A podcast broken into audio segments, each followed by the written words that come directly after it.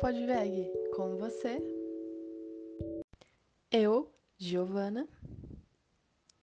Eu, Júlia. Eu, Maria Vitória. E eu, Mirella.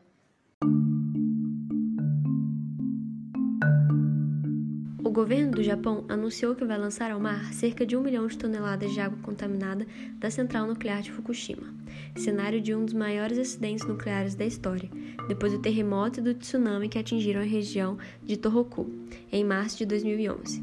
Apesar de garantir que o material será tratado antes do lançamento, daqui a dois anos, a decisão foi criticada pela indústria pesqueira local e por vizinhos como China e Coreia do Sul. Fonte: O Globo.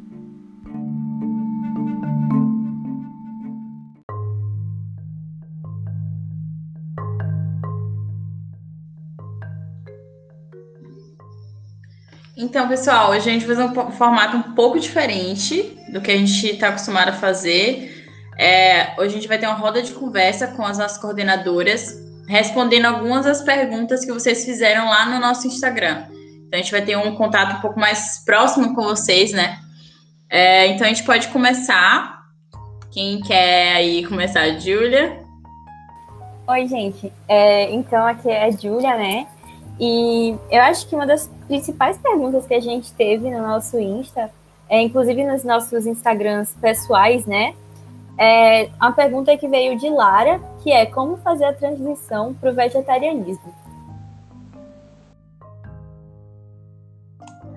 É, eu vou começar falando um pouquinho então. É, bom, eu sou a Maria Vitória e Acho que uma das coisas mais importantes é você conversar com os seus familiares e as pessoas que moram com você sobre a sua decisão. É comunicar, lógico, de maneira pacífica. Sim, eu sei que provavelmente pode ter um pouco de resistência no começo, mas é muito importante que você tenha essa comunicação em casa para poder, para as pessoas te entenderem, te respeitarem, é, talvez fazer comida separada, é, talvez não. E acho que talvez a minha primeira dica também seja aprenda a cozinhar você mesmo. É para você não ficar dependendo dos outros, não ficar dependendo da sua mãe, do seu pai, para ficar cozinhando para você, fazer uma opção sem carne. Então você mesmo põe a mão na massa, faz as suas receitinhas e transiciona você mesmo. Você pode até convencer outras pessoas a comerem o que você fez. E acho que é isso. É muito importante também você, na hora que for conversar com as pessoas que moram com você, você mostrar a importância disso, né? Eu acho que essa foi uma questão muito é, grande para mim, assim, é, para fazer as pessoas ao meu redor entenderem que eu estava fazendo aquilo por uma causa maior e eu realmente queria fazer aquilo, não era por, entre aspas, modinha. Então, a partir do momento que eu fui é, confiante no que eu estava falando, tinha certeza, falei, não, eu tenho certeza disso acho que essas pessoas se abriram mais. Então, por exemplo, é, eu ia na casa de, da minha avó e ela fazia torta de cebola para mim, sabe? Separado e tal. Então, as pessoas começaram a abraçar a ideia e me respeitarem. Foi bem legal. Sim, é, eu concordo, gente. E acho que uma coisa que também é bastante interessante para quem está realmente começando e para quem tem um consumo de carne muito alto é fazer aquelas coisas que a gente sempre posta no Insta, sabe? É uma segunda-feira sem carne, que é um dia que você passa sem comer carne na sua dieta, é, ou então uma sexta-feira vegana, que você passa sem comer nada é, de origem e derivados de animais. Então, acho que tem muitas iniciativas legais também, e cada um tem o seu jeito, né, de, de chegar ao movimento. Então, tem gente que para de uma vez só, tem gente que para aos poucos. É, vai muito de você também, do, do seu ritmo, eu acho. É, vocês querem falar mais alguma coisa, meninas? Ou eu posso perguntar outras coisinhas? Tem várias perguntinhas aqui. Acho que pode passar para a próxima. É, tá. Essa é pergunta da Bruna. Ela pergunta onde procurar receitas facinhas, né? Então, assim, é, vegetarianas, veganas e tudo mais. É, eu acho que uma boa dica é siga o nosso Instagram. Toda segunda-feira a gente está postando agora umas receitas. Geralmente elas são bem fáceis. E também é legal seguir alguns influenciadores que a gente está postando lá também. Eles geralmente fazem receitas bem facinhas. E uma coisa que eu faço bastante, assim, é procurar no GTV ou no próprio Explorar é, vídeos curtinhos, assim, de receitas e eu deixo salvo lá e quando eu tô afim de fazer alguma coisa eu procuro lá. É, sim, eu acho que tem bastante opção, assim, se você procurar no Instagram. No nosso Instagram, a gente já indicou várias pessoas, e a gente também tem o nosso quadro semanal de Segunda Sem Carne, onde a gente posta algumas receitinhas também. E, e não sei, eu acho que isso é bem fácil de encontrar até, tem bastante influencer nisso. É, canal no YouTube, assim, acho que recomendo a Larissa a Larica Vegana, tem a Sapa Vegana também, Veg com Carinho, é, ah, tem vários. Nosso Instagram a gente está sempre divulgando. E acho que é isso. Talvez se você quer. É, são, eu acho que tem mais opção de Instagrams veganos do que vegetarianos, mas também o vegetarianismo é mais fácil nesse sentido. É, se acho que pode passar para outra pergunta se ninguém mais tiver nada. Ai, então, é... beleza, gente. É isso. Fiquem de olho, a gente sempre posta coisa real, assim e tem muita coisa legal lá. É, a próxima pergunta é de Duda, e ela pede, na verdade não é uma pergunta, mas ela pede dicas para sair da zona de conforto do ovo-lacto-vegetarianismo para o vegetarianismo estrito. É, eu acho que também é legal a gente só dar uma situada né, do que é o ovo-lacto-vegetarianismo, vegetarianismo estrito, para se alguém não ouviu o nosso primeiro podcast, estiver ouvindo aqui. Mas aí é isso.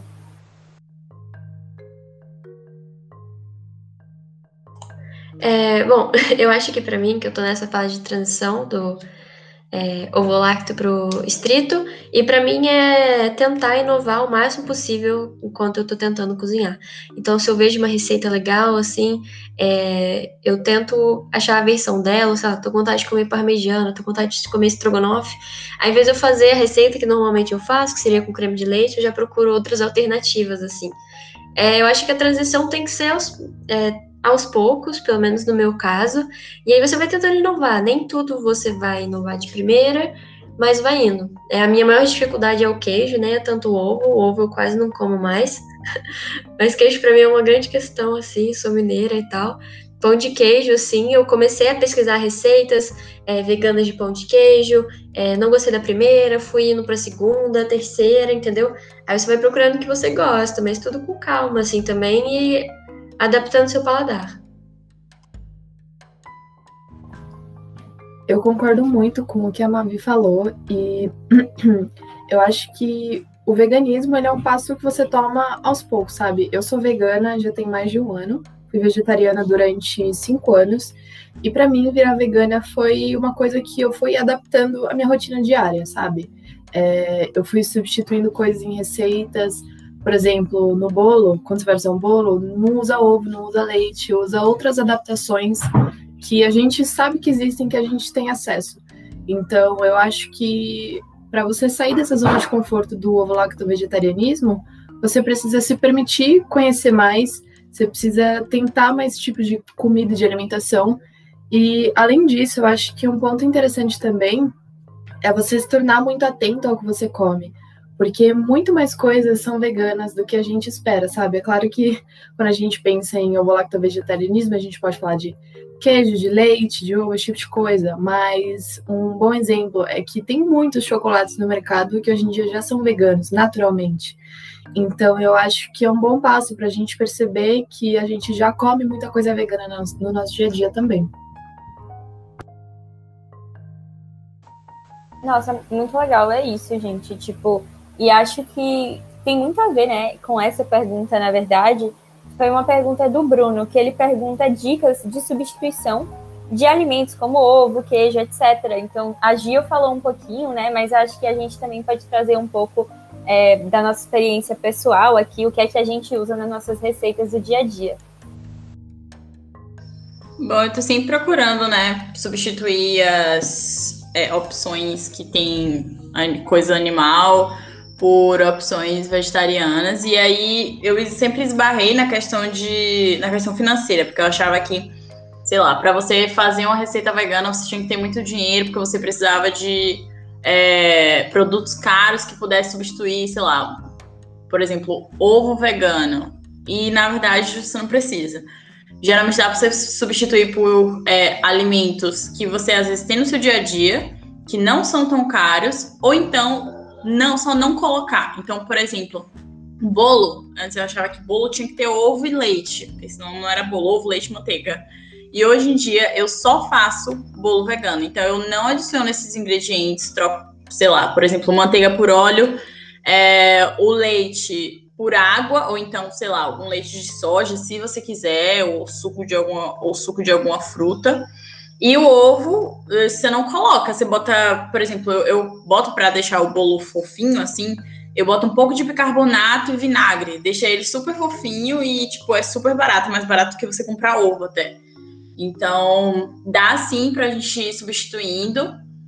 E é bom a gente sempre conhecer é, os alimentos que a gente tem na nossa mesa, o que, é que a gente pode fazer com eles. Porque tem muita coisa que a gente olha e a gente só vê um uso para ela, e na verdade ela tem vários usos. Então, é sempre legal estar tá procurando na internet. Sei lá, você tá com uma castanha em casa que você usou para fazer uma muqueca e você não sabe o que fazer com essa castanha bota na internet receitas vegetarianas com castanha, ou então, sei lá, o que eu posso, o que é que eu posso fazer com a castanha? Você vai achar, sabe? Então, tem várias coisas no nosso dia a dia que a gente consegue utilizar e que ajudam bastante no, na transição também, né?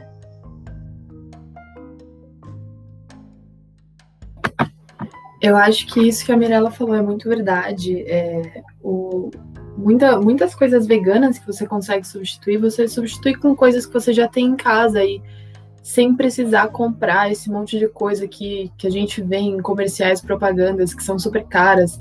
Por exemplo, o ovo falso, ou enfim, esses leites caríssimos que replicam o sabor tal. É, apesar disso existir, se você quiser experimentar e quiser consumir, tá tudo bem, isso não é uma necessidade, sabe? É, eu acho que substituições, principalmente quando a gente pensa em ovo, leite, se a gente pensa em sabor, a gente precisa pensar em como combinar temperos, né? Porque, por exemplo, se você vai fazer um omelete, você vai temperar ele de um certo jeito e é aquilo que vai dar sabor. Então, o que, que você pode fazer? Você pode fazer um tofu mexido, por exemplo, e você vai adicionar os mesmos ingredientes. O ingrediente, para quem gosta ou gostava, tinha o costume de comer ovo, para se ter, talvez, é um ingrediente que chama sal negro. Esse, esse sal negro, ele contém o enxofre, que é o mesmo ingrediente que dá o gosto do ovo. Então, acaba tendo um sabor muito parecido. É uma opção. E também, é, outras opções que eu particularmente gosto, é, eu gosto muito de fazer as coisas em casa. Então, por exemplo, se você vai fazer, você precisa de um creme de leite para fazer um estrogonofe. Você não precisa comprar um creme de leite de soja caríssimo. Você pode pegar aquele restinho de leite de aveia que você fez, que é super barato e acessível, colocar um pouquinho de maisena, ou você pode bater com um pedacinho de tofu que sobrou que você fez, sabe? Então eu acho que a gente consegue adaptar, uh, principalmente procurando por coisas para fazer, sabe? É, a grande maioria das vezes, por exemplo, que eu como queijo aqui na minha casa, eu nunca me planejo para fazer queijo. Eu abro a geladeira e falo: caramba, com o que, que eu posso fazer queijo hoje? Tem batata, tem mandioquinha, tem castanha, enfim. E você começa a explorar coisas dos ingredientes e formas de preparação que você nunca pensaria antes se você não pensasse no jeito vegano das coisas, entre aspas, né? Então eu acho que é isso, é muita criatividade na hora de preparar as coisas e sair daquela monotonia de preparar sempre do único jeito que a gente conhece. É, é, gostei muito do que, a, do que a Gil falou agora. E para mim, acho que eu falei, minha maior dificuldade assim é queijo. E eu, te, eu tento ficar achando substitutos para mim. E acho que tofu, assim, foi o que me salvou, assim, o que tá me salvando até agora. Tofu é muito versátil, assim. Se você for comprar ele pronto, talvez ele não seja tão barato, assim. Mas se você fizer em casa também é super facinho, assim. É, dá um, é um procedimento trabalhoso, mas eu não sei se alguém aqui já fez queijo em casa. A minha família às vezes tem costume de fazer. E assim, o procedimento do tofu é bem parecido com o procedimento de fazer queijo mesmo. E, bom, mais ou menos isso. Acho também que uma coisa que a Laura do Velho Parinho sempre fala é que assim, existe produtos veganos no supermercado. Então existe queijo de castanha, existe leite, e assim, geralmente esses produtos são caros. E você não precisa deles para sobreviver, mas assim, se algum dia você tá com muita vontade de comer alguma coisa, tipo compra e faz. Tipo, não é uma coisa que provavelmente você vai ter isso no seu dia a dia. Mas é o famoso guilty pleasure, guilty pleasure, assim. E tudo bem também. E tem algumas coisas, assim, que todo mundo fala que ah, o veganismo não é acessível. E realmente, se você for pensar no veganismo do supermercado, nem sempre ele vai ser. Mas se você comparar o preço de algumas coisas com o preço da carne também, as coisas não são tão caras assim. Nossa, menina, assim, com certeza. Quando vocês estavam falando, eu lembrei muito é, da questão do leite vegetal, né? Que as pessoas falam que é, nossa, é muito caro e tal. E atualmente eu tenho feito muito suco, é, suco leite de semente de melão, que é literalmente uma coisa que você joga no lixo. E, tipo, fica super gostoso, dá pra botar em várias receitas, porque ele é neutro, e dá pra fazer em casa, sabe? E, tipo, eu gosto de fazer em uma quantidade grande, e eu deixo, tipo, congelado lá e uso quando eu preciso. Então, é, desmistificar mesmo algumas coisas, né? Porque é, é até interessante que a gente acredite que o veganismo é caro para a indústria, para tudo mais. Mas a gente, quando a gente vai ver mesmo no dia a dia, é, tem muita coisa que dá para fazer. É, e eu acho que tem muito a ver com o que a gente está conversando. É, é uma pergunta do Tiago, que ele pergunta assim: como que esses produtos que imitam carne são vistos dentro do veganismo? É, é um tema bastante é, diverso, né, e polêmico, mas aí se as meninas quiserem falar um pouquinho.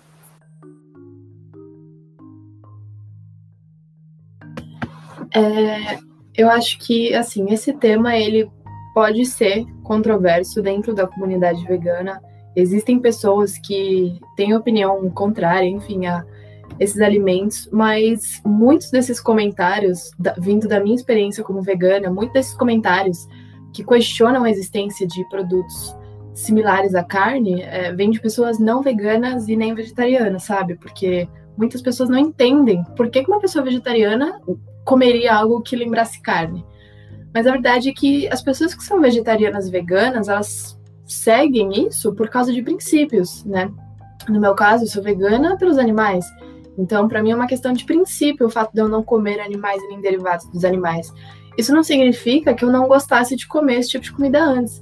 Então, a, as carnes vegetais que são adaptadas, que têm um gosto parecido com carne, elas trazem uma memória afetiva e uma lembrança uh, do gosto de carne de quando você comia algum derivado sem o sofrimento animal.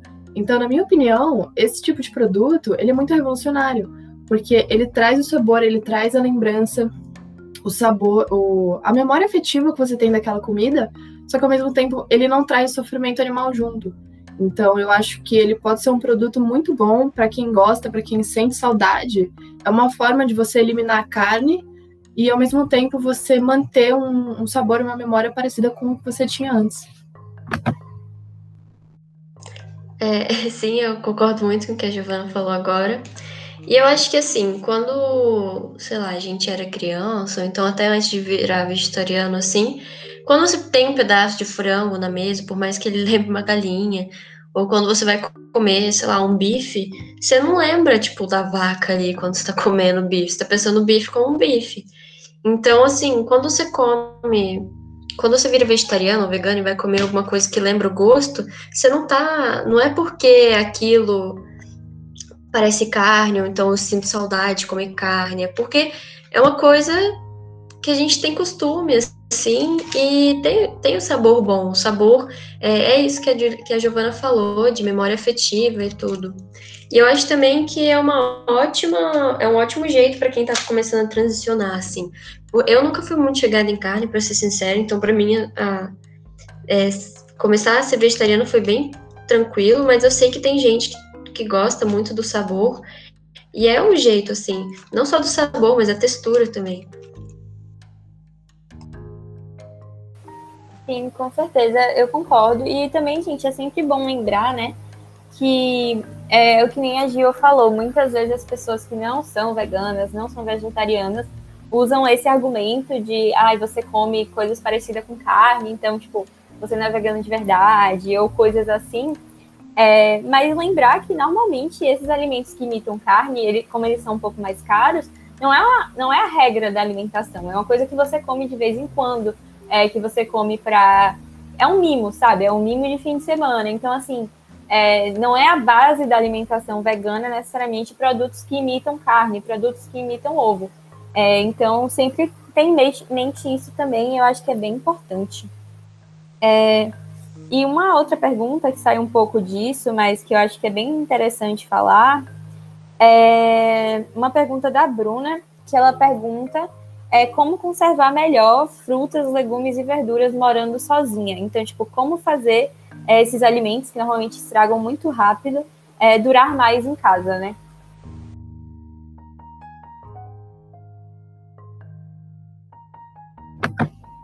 É... Bom, eu particularmente sou uma grande adepta uh, de congelar as coisas. É... Eu sei que, claro, que não dá para você fazer isso com tudo, mas eu acho que a gente, por exemplo, quando, quando você mora numa casa que você consome poucos vegetais, por exemplo, aqui na minha casa, é, sou só eu que consumo assim uma variedade um pouco maior de legumes, verduras, esse tipo de coisa. Então acaba sendo difícil para mim uh, comer tudo no tempo pequeno que, que eles duram, né? Então eu acho que congelar é uma ótima opção para vegetais que permitem esse tipo de coisa, né? Então uh, cenoura, espinafre, é, esses vegetais que podem ser congelados. E para, eu acho que principalmente uma ideia bem legal que eu vi recentemente no Instagram, para você cuidar das folhas que você guarda, né? É sempre você guardar num potinho com folhas de papel entre as folhas e trocar diariamente, porque isso preserva, isso tira a água delas, isso preserva elas um pouco mais, elas duram bem mais na geladeira.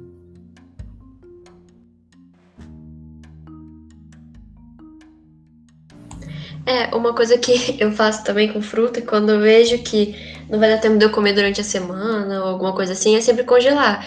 Que depois eu acho que tá até na moda, assim, fazer smoothie, de bater no liquidificador com um pouquinho de água, que vira tipo um sorvete, assim. É uma ótima, é um ótimo jeito de fazer, é, de conservar a fruta. Nossa, sim, total. Eu faço muito isso com morango, né? Porque morango, acho que pra quem gosta, estraga muito rápido. Então, às vezes, você tá vendo ali, aí você guarda no, no congelador e dá para fazer de tudo, assim, que você quiser, você faz com, com morango congelado. Então, assim, eu particularmente super recomendo. É, e tem uma coisa também que é, tem alguns alimentos que a gente acha que tá estragado e no, na verdade não tá. Tem, eu vi umas dicas é, em alguns grupos do Facebook de, por exemplo, você pega a cenoura, a cenoura parece que tá pronta para ir pro lixo. E aí você deixa a cenoura é, guardadinha assim é, por algumas horas na água gelada e ela revive, sabe? E dá para você utilizar. Então, muita coisa que a gente às vezes joga fora, é, elas não estavam prontas para serem jogadas fora, dava para você usar. Isso acontece muito com morango também. O morango tá todo amassadinho ali, todo feinho, aí você coloca ele numa, na água gelada, ele sai perfeito. É, nossa, sim, com certeza. É, e agora, né, eu acho que a gente pode passar para outra pergunta. Daqui a pouco a gente vai finalizar, gente, para não ficar muito longo, porque se deixar a gente fala até amanhã aqui, né? Mas uma pergunta de Paula, que ela pergunta se existe o veganismo sem estar atrelado à política. É também um tema bastante polêmico e é bem, bem legal de se discutir aqui.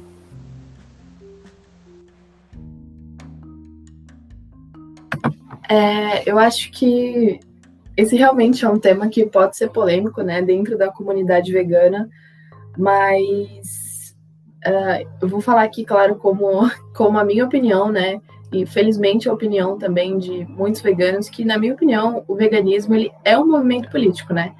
Uh, quando você pensa em veganismo, você não está falando de uma dieta, porque o vegetarianismo estrito, né, o plant-based, como também está tá famoso esse termo, né? Isso sim é uma dieta, né? Que é quando você não come nenhum tipo de derivados, quando você não come carne e tal. Já o veganismo, ele é muito mais amplo que isso. O veganismo é uma ideologia, ele é um movimento político e ele é intrinsecamente politizado. É, na minha opinião, é impossível você ser vegano dissociado de política, porque quando você é vegano, não é só que você não come né, animais ou derivados de animais, você não consome é, produtos que tenham abuso animal, você não consome produtos que foram testados em animais. E não só isso, né? Quando você é vegano, você também preza por um maior respeito aos animais, respeito ao meio ambiente. Então, para mim é impossível você, por exemplo, ser vegano e não ter uma opinião sobre políticas ambientais. isso não faz o menor sentido para mim, né? Porque você precisa também pensar em como cuidar dos animais, como cuidar do meio ambiente, sabe? Como fazer com que o que eu acredito uh, realmente seja aplicado na prática. Então, para mim, essa questão de, o, do veganismo e política, para mim, o veganismo e a política estão intri, intrinsecamente associados e não dá para a gente separar os dois. Eu faço das palavras da, da Giovana as minhas, assim. É, eu concordo muito, porque, assim, realmente não faz sentido. Eu lembro que até uma vez estava num grupo de Facebook, assim, de veganismo, e um cara que era, entre aspas, vegano, assim, falou que era apoiador do Bolsonaro. E, tipo, não faz sentido, sabe? Tipo, por que, que você tá parando de comer carne? Por que, que você tá parando de consumir coisas que testam animais? E você vai lá e apoia um cara que desmata a Amazônia, que concorda com exploração de animais e estupro de vacas e tal. tipo, você pode até, sei lá, se considerar um vegetariano estrito, mas um vegano não faz tanto sentido assim. Porque você tá fazendo, você tá parando de comer, você tá trazendo esse hábito na sua vida. É, porque você tá afim, mas tipo, se você não. Se você concorda com pessoas que fazem exatamente o oposto, sabe, não faz nenhum sentido. Nossa, meninas, total. Eu acho que é muito. Eu acho que o veganismo é o que nem vocês falaram, né? É muito. É um, um estilo de vida, é muito. Uma, é quase uma, uma, ideologia, né? Então é, é muito você ter muita consciência do que você está fazendo parte e do que você defende. É, mas é isso, eu acho que vocês foram impecáveis no que vocês falaram, concordo demais. Pode falar, Mavi. Não, é só que Assim, lógico que dentro do veganismo tem muitas é, posicionamentos diferentes e nem todo mundo concorda com tudo, mas assim, é um movimento que acaba sendo assim, tem algumas questões básicas que você deve seguir, assim, para ser vegano. Lógico que nem todo mundo concorda com tudo, né? Porque, por exemplo, tem gente que acha tudo bem consumir a carne vegana da Seara, mas, e tem gente que não, e tipo, essas são questões dentro do movimento, se você deve.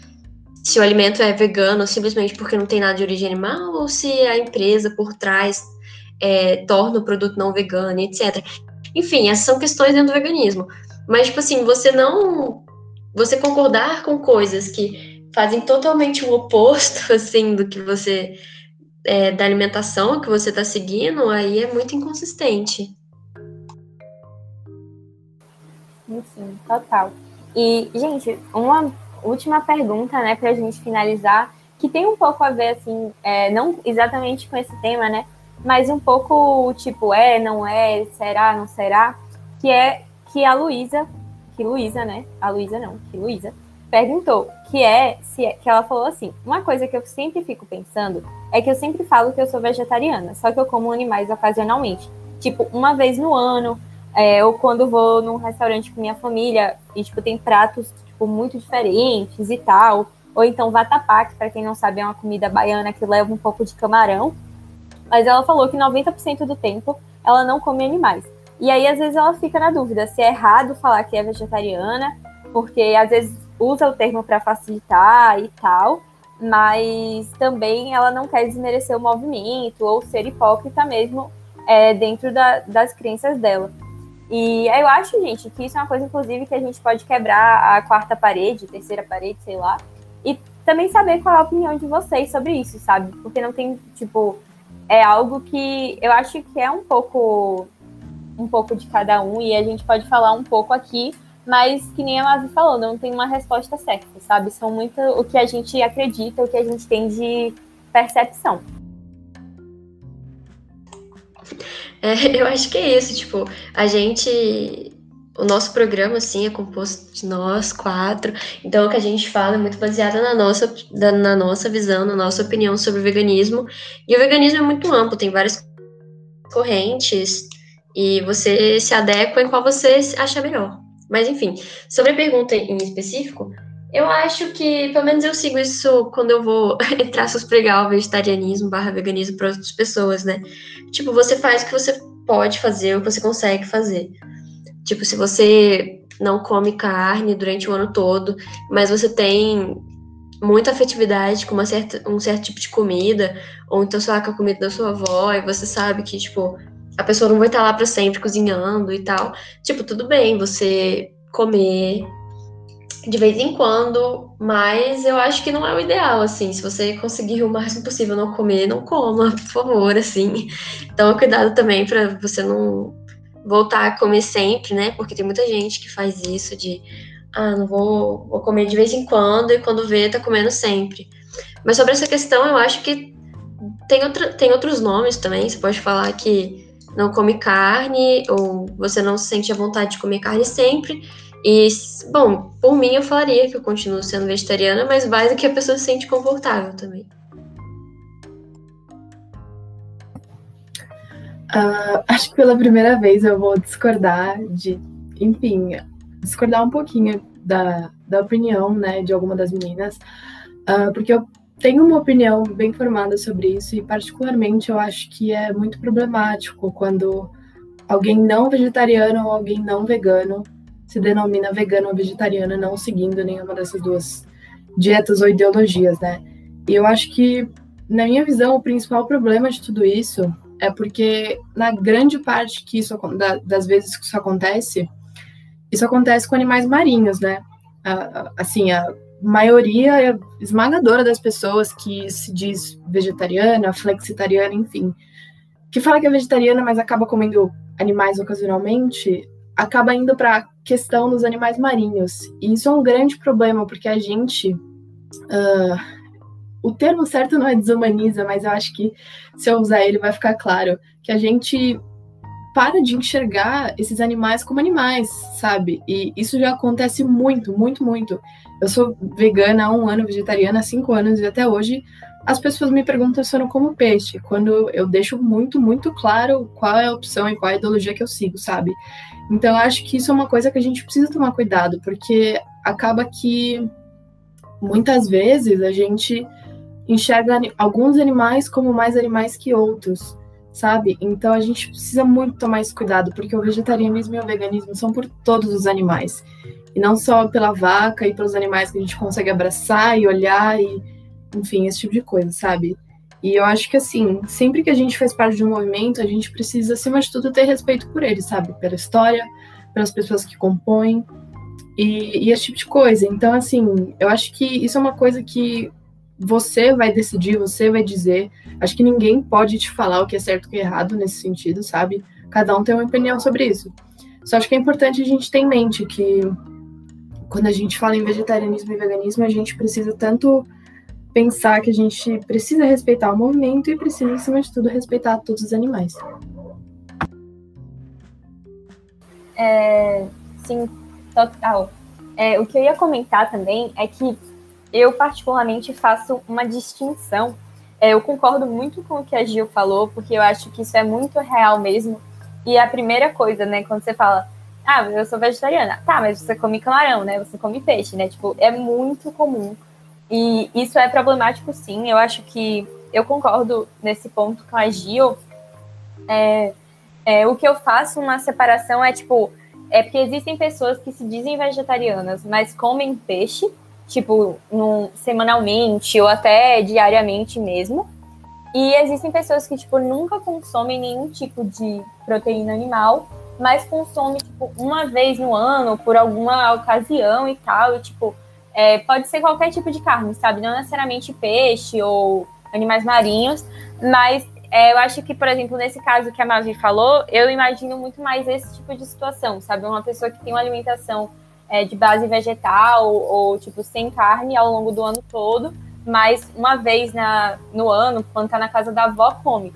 E aí, por exemplo, eu particularmente não vejo problema na postura de, dessa pessoa, sabe?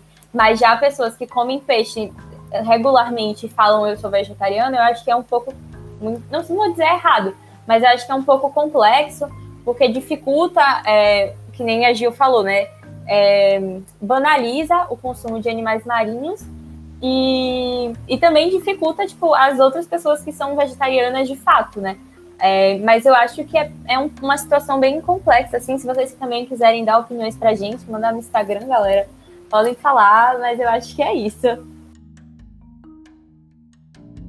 É, eu acho que dá para você usar outros termos também, sabe? É, eu, às vezes eu ia para um espaço em que eu sabia que, por exemplo, sei lá, se eu falasse que era vegetariano, as pessoas não iam receber muito bem a, not a notícia, não, mas a informação. Então, às vezes eu falava assim, ah, eu não como carne. Aí se a pessoa perguntasse o porquê, aí eu ia, eu sentia assim qual o teor da pergunta dela, qual o tom da pergunta dela, e aí ou eu falava é, toda a história, ou então eu falava assim, ah, é porque não me cai muito bem, é, meu intestino não aceita muito bem, o que também não é uma mentira, né? Eu sempre tive um pouco de problema com carne, questão de digestão e tudo mais. E aí as pessoas acabavam recebendo a informação melhor, sabe? Ah, entendi, tudo bem, do que às vezes eu chegava num espaço e falava que eu era vegetariana e as pessoas olhavam torto ou coisas assim, só davam uma piadinha, sabe? Então dá para você, é, quando está nessa situação de que às vezes você comer alguma coisa, dá pra você usar outros termos, sabe? Você falar, não sei, eu não como carne regularmente, é, eu não costumo comer é, derivados de animais, eu não costumo, não costumo comer animais, coisas assim, sabe? Para não utilizar o termo indevidamente, que tem todas essas questões que a gente acabou de citar. É, sim, é, acho que eu concordo com todo mundo que falou aqui também. E, bom, eu trabalho, eu faço pesquisa e eu pesquiso sobre a pesca no Brasil. E assim, é uma indústria muito bizarra. Tipo, o, país, o Brasil não é o país que mais pesca no mundo, mas o tanto de degrado ambiental que tem por causa disso é desmatamento de coral, falta de reposição dos peixes. Tipo, as pessoas têm costume de dizer que peixe é um recurso sustentável. Ele não é um animal, ele é um recurso, entendeu? E isso é muito ruim, cara, porque, tipo assim, ele é um ser vivo, assim, não é porque, sei lá, ele não sente dor. Cara, sente, sabe? E não é porque ele se reproduz que tudo bem explorar e, e etc. Porque é muito triste, assim, o jeito que pesca. O Brasil não tem fiscalização com pesca. É, acaba estragando o coral, acaba é, acabando com, com o período de defesto, que é o período de reprodução deles. É, sem contar, é lógico que tem muitos pescadores artesanais que vivem nessa condição e o problema não são os pescadores artesanais, e sim as grandes indústrias de atum e outras coisas, e até de camarão às vezes. Mas enfim, e é isso. Quando você é, uma pessoa que não come carne no geral, mas come peixe ou crustáceos e fala que você é vegetariano, você está ignorando uma parcela muito grande de animais, assim. E você está colocando eles à margem como se eles não fossem animais, como se eles não sofressem, como se a exploração deles não causasse coisas ruins no mundo. Então, acho que nesse ponto tem que tomar muito cuidado é, de, de falar antes, porque é uma coisa muito séria. É, sempre, sempre legal lembrar o que você acabou de falar, né, Mafia? A gente aqui, a gente não tá querendo apontar dedo para para pesca sustentável, para agricultura sustentável, agricultura de subsistência, é, porque a gente sabe que esse não é o problema, né? O problema todo é a indústria, como as coisas são feitas e os prejuízos que elas trazem, até mesmo para essas pessoas que sobrevivem de agricultura de subsistência, de pesca e caça de subsistência, né? Então, acho que é isso. Exato. A grande questão do veganismo é que um veganismo anticapitalista não existe, porque o grande problema é, tipo, a indústria. Ela que maltrata, ela que estupra, ela que acaba. Até mesmo implantação de soja, que é o que a gente come, milho, etc. Ai, gente, sim, com certeza. É, é tudo, é bastante, são muitas coisas, né? Muitos tópicos, é, muitas perguntas, muitos temas para a gente conversar. É, mas eu acho que por hoje a gente vai ficando por aqui. Eu espero que vocês tenham gostado das perguntas. Se vocês quiserem mandar mais, podem mandar. É, se vocês gostaram desse modelo, falem, falem com a gente também pelo Instagram. É, a gente também tem o nosso LinkedIn. É, e é isso, assim, é, foi mais para a gente ter um papo mais direto com vocês e poder conversar um pouquinho mais mesmo sobre todos esses temas. Lembrando que a gente está falando sobre as nossas percepções, é, sobre como a gente vê essas coisas, né? e não necessariamente é a, a única opinião possível. Então, a gente está falando dos nossos lugares de, de experiência e tudo mais. E para finalizar nosso podcast, a gente tem um depoimento muito especial é, que vocês vão ouvir de Paula, é uma menina que se tornou vegana há mais ou menos um ano. ela abriu um negócio de lanches veganos acessíveis e tudo mais. E ela vai contar um pouquinho da trajetória dela para vocês, tá bom? Um beijo e até a próxima.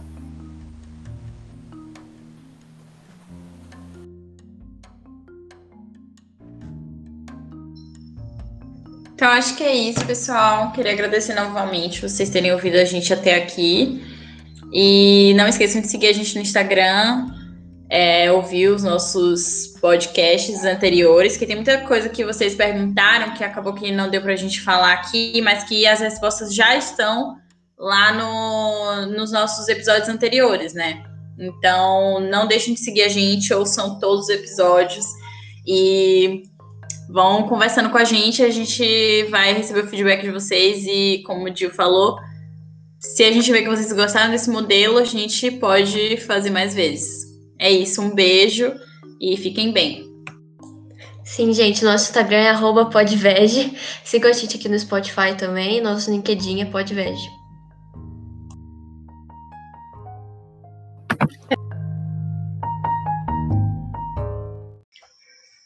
Fiquem agora com o depoimento incrível de Paula. Paula, seja muito bem-vinda. Oi, gente, meu nome é Paula e eu tenho 19 anos e eu fui convidada a falar um pouquinho sobre minha história, sobre minha trajetória no vegetarianismo e no veganismo. Eu não conhecia esse mundo até eu começar a namorar uma pessoa que era vegetariana e logo depois virar muito amiga de duas pessoas que eram veganas. Aí a partir disso, do que elas me contavam, eu virei vegetariana. Mas eu não queria essa mudança abrupta, porque eu já tinha ouvido vários relatos de que muitas vezes quando fazia essa distinção muito muito rápida, né? Era muito capaz de pouco tempo depois você voltar a comer carne. E aí eu fui aos poucos, eu às vezes eu passei a comer só dia de semana e final de semana não. Aí depois eu inverti a comer só no final de semana e dia de semana não. Depois no sábado sim, no sábado não. Até que um dia de domingo, minha mãe fez um escondidinho de carne do sol, que era uma das minhas carnes favoritas na época. E eu enjoei, eu não queria comer, e eu achava aquilo tudo muito errado, nojento. Eu não, eu não sabia explicar, eu só sei que eu não conseguia mais comer. E eu parei de comer e virei vegetariana. Isso foi em agosto, mais ou menos, de 2019. E a partir disso eu virei vegetariana, eu mudei completamente meus hábitos alimentares. Só que eu ainda, mesmo sendo vegetariana, eu não conseguia linkar muito o veganismo ou vegetarianismo político. Eu ainda vivia muito em um meio onde aquilo ali era só comida, era só a forma que eu me alimentava de uma forma individual. Até que no ano passado, já na quarentena, mais ou menos em agosto também, eu desenvolvi intolerância à lactose. Só que antes disso, é, eu acho que eu passei mais tempo estudando sobre eu já queria virar vegana. E a intolerância à lactose foi como um estopim, porque eu ia ter que viver à base de remédio para comer leite, ó, é, queijo e tal. E aí eu virei vegana e foi quando realmente comecei a me debruçar sobre o veganismo político. Principalmente quando eu comecei a ter mais dificuldade para achar produtos fora da área alimentar que fossem veganos. E aos poucos eu achei e tal. Só que era realmente mais difícil. E no, no meu, nos meus próprios estudos, né, sobre quando a gente acha, quando pelo menos eu pensava por muito tempo, que era realmente só a forma individual de eu comer. Quando o veganismo está linkado a lutas no, próprias nossas de uma comunidade, da gente, do como ser humano como um todo, né? Quando a gente fala sobre o desmatamento, sobre as grilagens, sobre o garimpo, sobre o mundo antirracista, anticapacitista, a gente está falando é, sobre o veganismo, sabe? Porque o veganismo ele não está não linkado com nossas lutas. Não existe um veganismo é, que só fale da causa animal não humana. Ele está falando da causa, da causa nossa, da causa humana. Porque não existe o eles e a gente. É tudo um só e é tudo um todo. Então, eu acho que perceber esse veganismo para mim foi o principal para me manter no próprio movimento, sabe? Porque entender que o veganismo ele não é uma dieta, ele é uma causa, ele é uma luta política, ele é um ativismo, ele é uma militância. Muito obrigada, Paula, por compartilhar conosco um pedacinho da sua história. Então é isso, pessoal. Vamos ficando por aqui. Até o próximo episódio.